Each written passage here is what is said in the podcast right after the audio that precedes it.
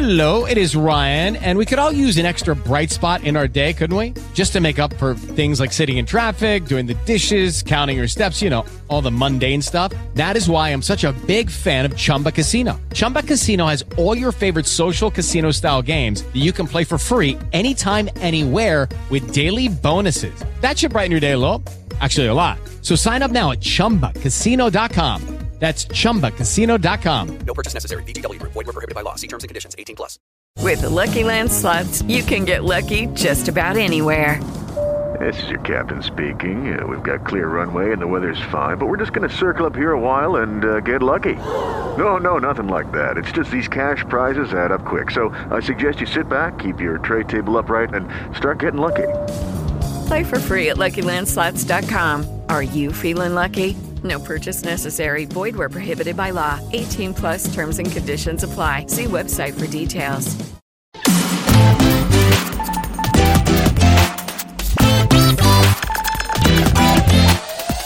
Olá, minha amiga, olá, meu amigo. Seja muito bem-vindo ao podcast do seu amigo Geek. Welcome to the Armindo's Podcast. And now, your host, Armindo Ferreira. Quinta-feira chegando aqui no podcast do seu amigo Geek. E vocês sabem, né? Toda quinta-feira é dia da gente conversar com alguém bacana do mundo dos negócios, da tecnologia, dos games ou do entretenimento. E a minha entrevistada de hoje é a Natália Gigante, uma das sócias da Daniel Advogados. Ela conversou comigo pelo Zoom e o resultado dessa conversa você confere agora. Natália, que bacana poder contar com a sua presença aqui no podcast do Amigo Geek. Seja muito bem-vinda. Muito obrigada, Armindo. Obrigada a você pelo convite, pela oportunidade de falar sobre esse tema de propriedade intelectual. É, não é sempre que a gente vê um espaço né, muito aberto para advogados, né, principalmente para tratar sobre esses temas polêmicos. Então, fiquei bastante feliz com o seu convite. Muito bom, Natália. Acho que é um assunto que interessa a todo mundo, né? A gente tem aqui uma gama de ouvintes, desde pessoas que são jogadores até empresários mesmo, né? E acho que é, hoje em dia, aí, com o surgimento de novas formas de negócios, né? A gente vai falar sobre isso daqui a pouco. Também surgem essas dúvidas todas. Agora vamos começar do começo, Natália. Quando a gente fala de um jogo, por exemplo, normalmente a gente pensa que a pirataria acontece ali na cópia, né? A pessoa vai lá no, nos lugares ali que não devia, consegue baixar um joguinho, tem uma senha ali para destravar é, o jogo. Mas uh, toda ali a propriedade envolvendo o game tem mais braços do que normalmente o usuário comum possa imaginar, né? Sim, com certeza. É, inclusive, é muito comum a gente pensar, quando fala de violação na indústria de games, a gente pensar primeiramente na cópia né, digital. Até porque, assim, incrivelmente, o Brasil é, é líder em pirataria no âmbito online. Então, realmente, a gente sofre muito com esse problema. Mas como a indústria de games ela é uma indústria, como é que eu posso dizer, multifatorial, ela envolve, ela envolve muitas questões, ela não envolve só o game, né? A gente tem do outro lado os fãs daquele jogo, é, tem, tem todo um imaginário ao redor daquilo. Então, é muito comum a gente também observar a violação é, em relação ao ramo de merchandise, assim, né, do, em relação ao game. Então, a gente vê camisetas, a gente vê aqueles action figures, né, que são bonecos, a gente vê brinquedos, enfim, todo tipo de produto relacionado a aquele universo sendo vendido. E esse também é uma, é uma área que também é muito explorada por esse comércio irregular. A gente também observa um problema muito grande de pirataria nesse sentido. Muito bom, Natália. Vamos. Eu vou inverter um pouco aqui a visão, que eu acho que talvez fique um pouco mais uh, fácil para a gente desenvolver a discussão depois. Imagina que eu sou, eu, Armindo, aqui, sou desenvolvedor de um jogo, daí vou criar um joguinho lá do bonequinho medieval. E esse bonequinho ele vai ter um nome, vai usar uma roupinha, vai ter uma arminha própria dele lá, uma espada Excalibur Plus. é, e esse personagem vai chegar num barzinho lá fictício que tem o nome Taverna Medieval. É, todas essas coisas que eu falei aqui, o personagem, o nome do jogo, a taverna ficcional que existe dentro do, do jogo, o que, que eu posso ter de, de propriedade disso e o que, que não dá para ter propriedade disso? Então, em, nesse, no caso que você está mencionando, é, teriam muitos, muitos bens a serem protegidos como direito autoral, né? Quando a gente parte do princípio né, da proteção né, do bem intelectual. Uhum. É, Toda criação é, original, nova, é, realizada a partir do, do seu desenvolvimento, desenvolvimento, criativo né, do autor, isso pode ser protegido por direitos autorais. É, e essa proteção é uma proteção que ela nasce junto com a obra. Então, uhum. nesse caso, seria necessário nenhum tipo de registro. Ela já, ela já tem essa proteção em síntegra. Só que o que acontece? É, Obviamente, para você conseguir fazer esse direito é, ser protegido, você conseguir exercer esse direito perante terceiros, é importante que você tenha registros relacionados à criação desse personagem, dessa espada, que vai ser uma espada nova, que nunca foi vista em nenhum outro jogo. É, todos esses atributos, eles precisam ser, eles seria interessante que eles fossem protegidos seja mediante qualquer tipo de registro, seja uma biblioteca, é, seja qualquer informação catalogada que você consiga proteger e garantir aquela data daquela criação. Hoje em dia isso é muito simples com os meios tecnológicos que a gente tem, né? É muito fácil a gente conseguir é, confirmar a criação de, um, de uma determinada obra. É, isso partindo da lógica da, da proteção dos direitos autorais. Uhum. Mas, para além disso, por exemplo, você criou o seu jogo, você vai ter uma marca para assinalar esse seu jogo. É, isso pode ser protegido também mediante o registro devido né, no Instituto Nacional da Propriedade Industrial, né, que é o INPI, que é a autarquia responsável por analisar é, esses pedidos de registro e conceder o registro da marca. E aí, a partir dessa proteção, você ganha mais uma robustez no seu direito. Você consegue é, garantir que essa marca seja usada apenas por você e você consegue tomar medidas contra terceiros. O que não é protegido é, é a ideia em si. Uhum. É, um exemplo que é muito comum a gente ver em livros e tal é quando você fala, tipo, sei lá, a história de um mocinho, de uma mocinha que tem famílias que brigam. É, você consegue desenvolver essa história de diversas formas sem necessariamente ser plágio. Então, é, é uma linha tênue, mas é, não necessariamente você conseguiria proteger toda a ideia daquele jogo, assim, só as, estru as estruturas originais e particulares. Entendi. E a gente tem no cenário dos games, Natália, vários players que são players internacionais, né? Então, sei lá, tem a Ubisoft, a própria Microsoft, é, enfim, uma série de, de, players, alguns cooperação no Brasil, outros não. A Nintendo tinha saído recentemente e voltou. Todo mundo que é da área de games sabe que a Nintendo pega pesado aí com, com tudo isso que a gente está falando. É, mas o simples fato do, do game ter uma operação aqui no Brasil ou não, nem precisa ter uma operação. A empresa não precisa ter uma operação no Brasil, mas o fato do game ser vendido aqui no Brasil dá direito para essas empresas também sobre todas essas propriedades em cima daquilo que elas criaram no território brasileiro?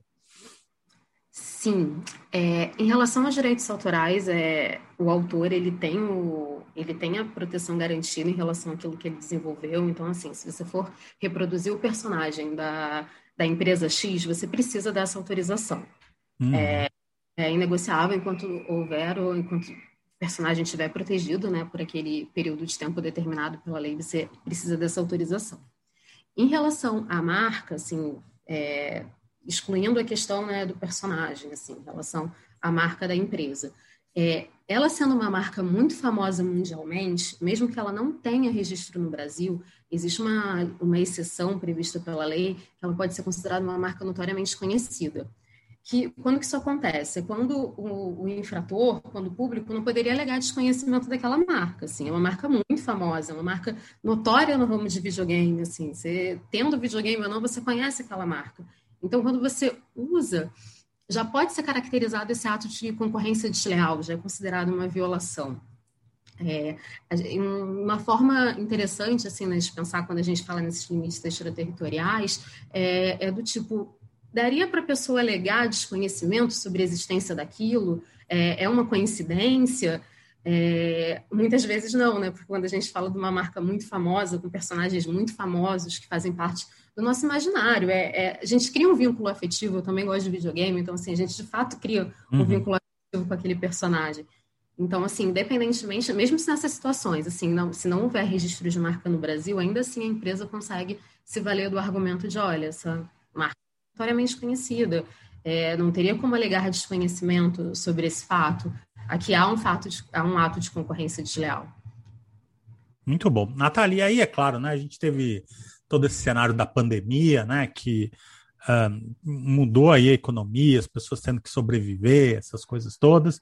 Aí uma pessoa aleatória, hipotética, foi lá no Mercado Livre, pegou um dinheirinho, investiu um dinheiro para comprar uma máquina que é, faz canecas, ou faz quadrinhos, ou faz estampas de camiseta. E daí fala assim: ah, eu vou fazer de produtos ligados ao mundo dos games. Daí pega lá um personagem famoso, vende uma canequinha ali é, daquele personagem, ou vende uma camiseta com aquela estampa ali no, no site de venda. Essa pessoa tá tendo um problema aí de direitos autorais, não tá? Está. Está. Realmente é necessário, todo tipo de reprodução é necessária de uma autorização expressa do titular da, do registro, seja do autor, né, que desenvolveu o personagem, essa autorização é necessária. E, assim, né, a gente às vezes pensa muito assim, né, justamente é, nesses casos, né, um pouco menores, tipo, ah, tá, pô, a empresa foi e imprimiu uma caneca, mas qual seria, assim, o problema envolvido nisso? E essa é uma situação que acaba sendo um pouco, um pouco crítica, né, um pouco polêmica, porque a gente tem no Brasil um problema muito sério né, envolvendo pirataria. A gente é. Para você ter uma ideia, assim, por ano a gente chega a deixar de arrecadar centenas de bilhões de reais. Assim, é, teve ano que a gente chegou quase a 300 é, bilhões de reais que deixaram de ser arrecadados. É, a, gente tem, a gente tem diversos problemas que acompanham a pirataria, que não é só a, a mera reprodução daquela marca. É, a gente tem uma questão concorrencial muito forte, porque quando uma, quando uma pessoa, enfim, reproduz uma marca, um personagem famoso alheio, ela está obtendo uma vantagem no mercado que ela não teria se ela não tivesse é, reproduzindo esse personagem ou essa marca. Então, ela se coloca à frente dos seus concorrentes. Isso não é bom para a ordem concorrencial. É, isso não é bom para os outros, outros players né, do mercado. É, isso gera um problema para o titular, porque o titular ele meio que perde controle sobre como a marca dele está sendo usada, e aí isso gera um problema tanto pela, pelo dinheiro que o titular deixa de arrecadar por conta do licenciamento, isso gera um problema porque ele não tem o menor controle sobre a cadeia produtiva daquele produto, então pode ser que ele veja a marca dele sendo associada a um produto de qualidade baixa, e que depois lá na frente quem adquiriu o produto pode associar, pô, aquela marca ali não é muito boa, mas é, não é a marca que é muito boa ou foi a, a origem do produto que tá que é diversa? É, o consumidor também pode ser lesado, porque principalmente né, no exemplo que você deu né, da internet, como que na internet o consumidor consegue ter a certeza de que ele está adquirindo um produto original licenciado, é muito mais difícil, né? Ele não tem tantos meios, ele não pega no produto, ele não vê a qualidade, ele tem pouquíssimos, ele tem pouquíssimas possibilidades para testar a origem do produto, ele não sabe se é um produto licenciado.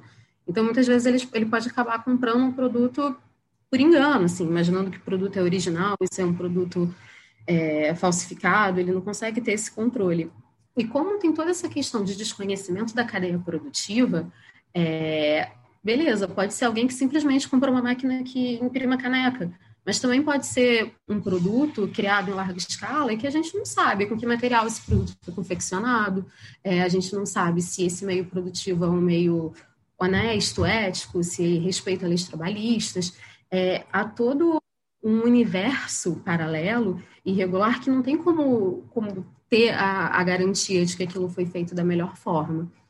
Então, acaba que no final das contas, quando a gente fala desse universo, desse comércio, é, a gente consegue ver danos não só para o titular, mas a gente consegue é, ter uma preocupação com a segurança do consumidor, a gente tem uma preocupação com os outros concorrentes, fora toda essa questão de arrecadamento de imposto, né, que a gente deixa de ganhar. Então, é, a melhor coisa, assim, para alguém que talvez tenha investido, talvez, numa máquina de imprimir caneca, é tentar desenvolver com base, enfim, ou em obras que já caíram em domínio público, ou então desenvolver uma, um outro tipo de identidade, porque, assim, se já tem, de certa forma, um meio produtivo ali garantido, é, tem como também é, é, mudar a cara desse negócio, porque ele é um negócio regular. Muito bom, porque eu estou imaginando aqui que umas pessoas vão falar assim, ah, mas esse imagem aí está na internet, se está na internet se eu pesquisei lá no Google, eu posso usar. Não pode, né, Natália? Não pode. E muito boa sua colocação, inclusive quando a gente lida né, no dia a dia do escritório com esse tipo de assunto, essa é uma resposta muito comum, assim, a gente está na internet, mas muita gente faz, e, e como é que isso fica. E muitas vezes a pessoa busca supostos bancos de imagem que, que dão a entender que aquelas imagens estariam disponíveis para isso e não estão. Então é, é uma situação complicada, né?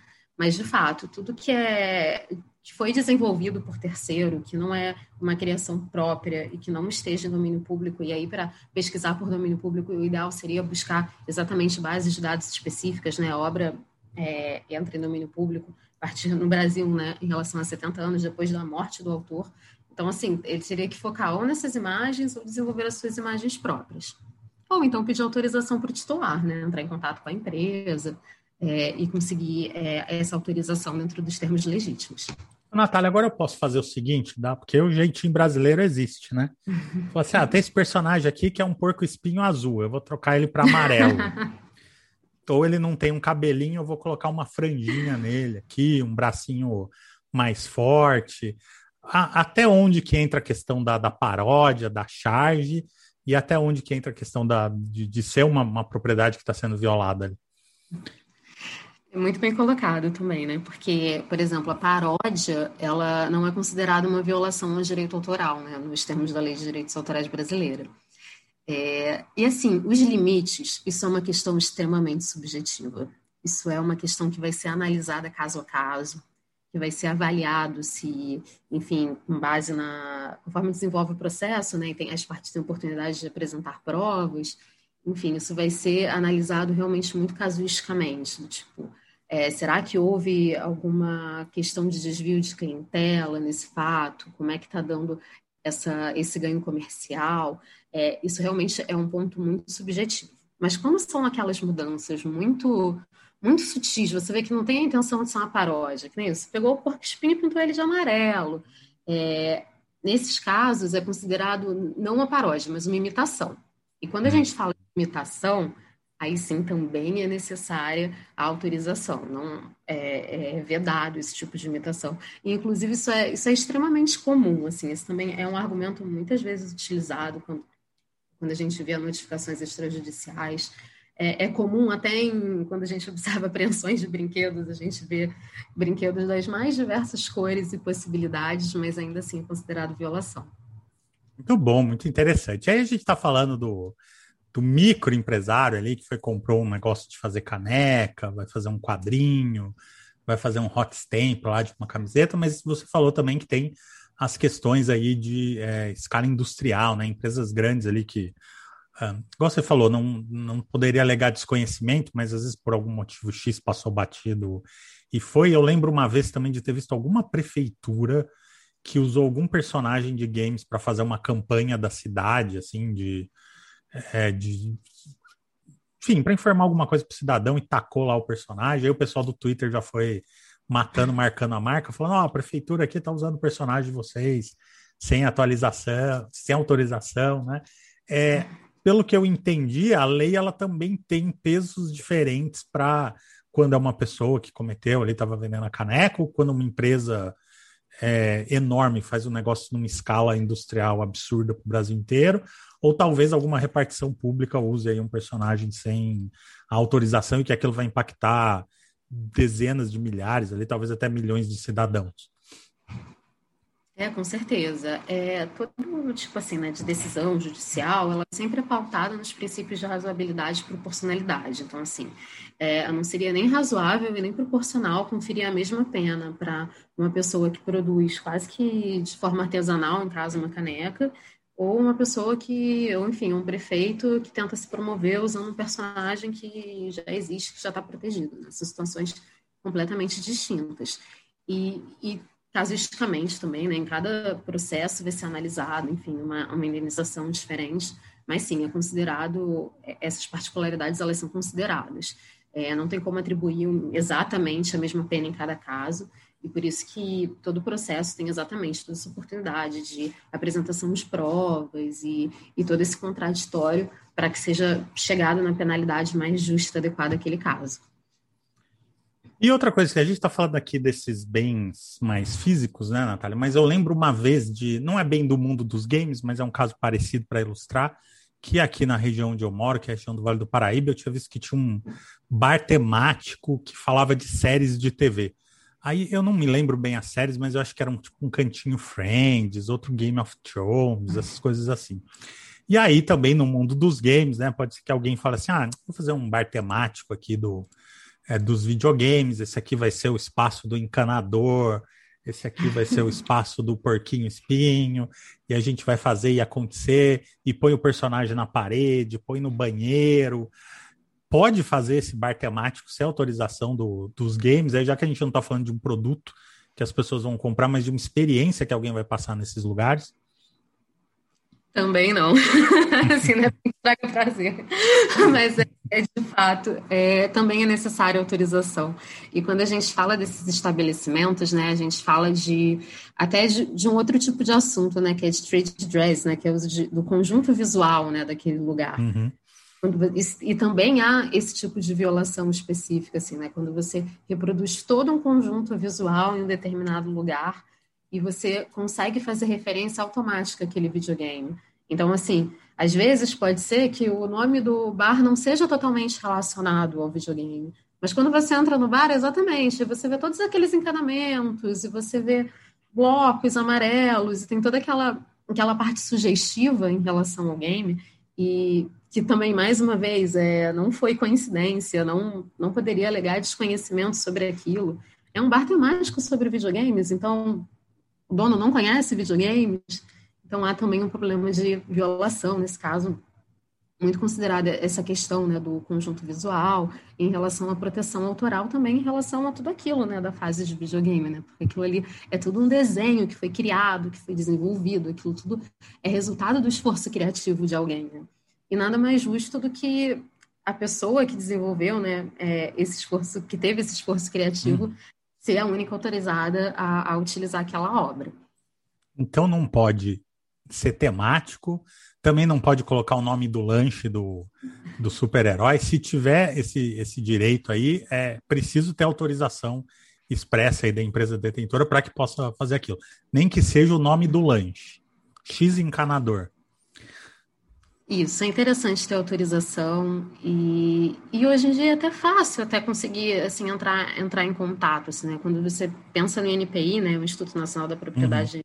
Industrial, onde tem o registro dessas marcas, é, ele é, um, é uma base de dados que é pública, então assim é, é até possível verificar se aquilo está registrado, talvez quem seja procurador, é, se for um projeto grande, é muito interessante fazer esse tipo, fazer esse tipo de busca, esse tipo de pergunta do tipo, tá, isso aqui está violando o direito de alguém, com quem eu posso entrar em contato, porque é uma medida importantíssima, né, antes da gente fazer um investimento, né, a gente proteger, garantir que aquele investimento não vai ser perdido. Então, uhum. Então, esse tipo de busca, esse tipo de atenção, ela, ela é muito importante de ser feita antes de começar o negócio. Natália, eu ia te perguntar justamente isso, né? Então, vamos supor que eu tô ouvindo aqui o podcast, entendi que eu tenho que fazer do jeito certo, vou tentar entrar em contato. É, até onde eu entendo, mas aí você fica à vontade para me corrigir, vão existir várias modalidades de acordo. Eu posso ter um acordo, por exemplo, que a marca simplesmente cedeu o personagem para um uso específico, falar, ah, você quer colocar na sua fachada, é um, uma causa social, então eu estou cedendo isso é, para você, desde que seja usado só na fachada. Ou a marca pode falar assim: olha, eu vou autorizar você, mas eu vou cobrar um, um FII, um royalty mensal, ou você vai me pagar uma taxa única e eu vou te dar essa sessão. Como, quais são essas possibilidades que eu tenho de, de ter essa autorização para usar é, esses personagens e esse identidade visual, imaginário, enfim, criado aí pelas marcas dos games? Então, são muitas possibilidades contratuais, né? Cada empresa, ela geralmente tem suas políticas internas, né? Em relação à autorização do uso de marca. Então, como você falou, pode ser que uma empresa tenha uma política super é, restrita em relação a restaurantes não queira autorizar de jeito nenhum, mas que talvez seja mais flexível em relação a algum brinquedo. Enfim, há toda a possibilidade de contrato. Mas quando a gente fala especificamente em produtos licenciados, é, que seria mais do que uma autorização do tipo, ah, eu quero colocar aquele personagem no restaurante. É, quando se fala de licenciamento de produto, aí geralmente são contratos um pouco mais complexos. Assim, é um contrato de licenciamento onde a empresa vai, por muitas vezes, é, explicar exatamente como ela gostaria que esse produto seja desenvolvido, é, em atenção a padrões de qualidade específicos. É, aquele produto vai ser exatamente como a empresa deseja vender aquele produto no Brasil, que daí acaba sendo um pouco diferente do que uma autorização de, por exemplo, de direitos autorais em relação ao uso do personagem. Em relação a essa parte de pagamento, é comum é, a previsão do pagamento de royalties, porque de toda forma você vai estar usando é, a propriedade alheia de alguma forma. Então, é comum que tenha essa contrapartida pecuniária. E uma coisa que, que a gente sabe aí por trabalhar no meio, Natália, é que tem algumas empresas, principalmente multinacionais grandes, que quando elas vêm, elas vêm com tudo, né? Já chega chegando, já manda cobrir. Eu lembro de vários eventos que eu, que eu cobri da cultura pop, que às vezes você chegava no stand e tinha um saco preto em cima do, do lugar, porque chegou lá uma decisão, falou: você não pode usar essa, essa marca aqui. É, às vezes personagens cosplayers que é, são de uma marca X não podem aparecer no stand Y porque vai dar problema entre as marcas ali. É, isso aí, Natália, a gente está dando alguns exemplos, claro, mas pode ser um negócio sério, né? Tem empresas grandes aí que elas chegam pesados e às vezes o jeito que elas chegam pode até fazer com que uma empresa feche, não pode? Pode em alguns casos, é, mas geralmente para isso acontecer a violação tem que estar tá já desenvolvida de uma forma muito mais sólida. É, quando, como a gente tem um problema muito amplo envolvendo pirataria, é, a gente vê exatamente diversos casos em diversos nuances, né? Como você comentou, você vai ter aquela, aquele, aquela pessoa, uma empresa muito pequena produzindo caneca, mas você também vai ter um estande numa feira. E aí, quando você fala de um estande numa feira, você está falando quase que numa concorrência direta com, com a sua empresa, uhum. Produto, porque você vai ter aquele estande licenciado que, enfim, que gastou todo o dinheiro, fez todo aquele investimento para manter aquilo, e você vai ter aquele stand pirata.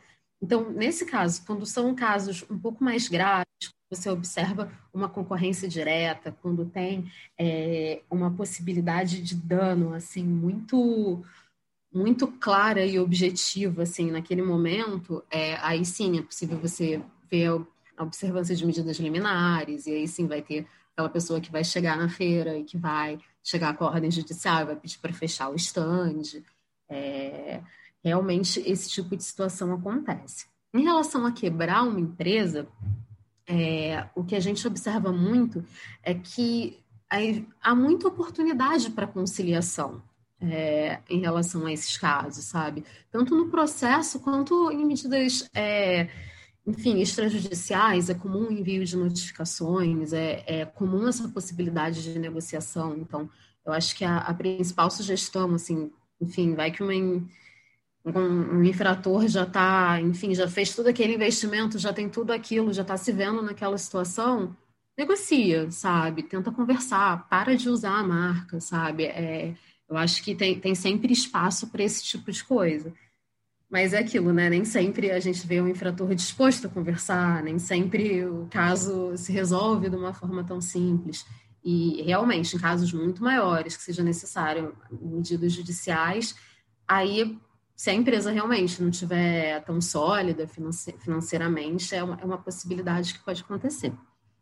Agora, o mais importante de tudo isso, gente, é você ter apoio aí, né? Imagina, se você tem mil dúvidas aí, ter uma profissional como a Natália é, trabalhando para te ajudar, né? Porque ela tem os caminhos aqui, né? Procurar na INPI, essas coisas todas, mas às vezes você precisa tirar uma dúvida, conversar, entender. A gente tem uma indústria dos games se desenvolvendo aqui no Brasil também, é, muitas vezes muito incipiente, é, do, dos games indies, da galera que, que faz lá, corre, e às vezes o game tem até um destaque, mas não se preocupa com essas coisas. E eu sei que, além disso, tem uma galera lá na Daniel Advogados que manja tudo de outras partes, né? Cada um tem ali uma especialização. Mas, Natália, quem quiser conversar com você para tirar dúvidas, quem quiser conhecer um pouco mais lá o trabalho de vocês do escritório, como que faz? Qual que é o caminho das pedras? Então, a gente tem uma página no LinkedIn, né, que acaba sendo um contato né, mais comum né, para discutir essas questões de negócio. E a gente também tem um site que é danielifenip.com. É, lá tem todas as nossas informações de contato, é, tem a indicação de todos os profissionais e é sempre um prazer atender. Muito bom, gente. Olha que aula que a gente teve aqui, que coisa boa, né? Sempre aprender coisas novas e principalmente para que você se proteja, né? Faça tudo direitinho aí para evitar é, problemas. E tem uma coisa também, né? É, quando você joga contra, você joga contra todo mundo, né? Contra o mercado, essas coisas todas. Então, consumir produtos licenciados, saber a, a origem que você é, tem de, daquilo que você está consumindo é muito importante e ajuda aí a preservar empregos, a, a, economia a girar. Então, não é uma coisa chatice, não. A gente tem que se preocupar com isso. E antes da gente encerrar, eu preciso agradecer as marcas que apoiam o meu trabalho. Eu visto Piticas e no site www.piticas.com.br, usando o código Armindo10, você libera frete grátis nas compras acima de R$ 99,00. A TV que eu assisto meus filmes e séries é a TV TCL com tecnologia 4K e comando de voz, e o meu notebook é um HP ProBook da HP. Espero que você tenha gostado desse podcast. Eu vou ficando por aqui, mas espero você no próximo encontro. Um abraço e até lá.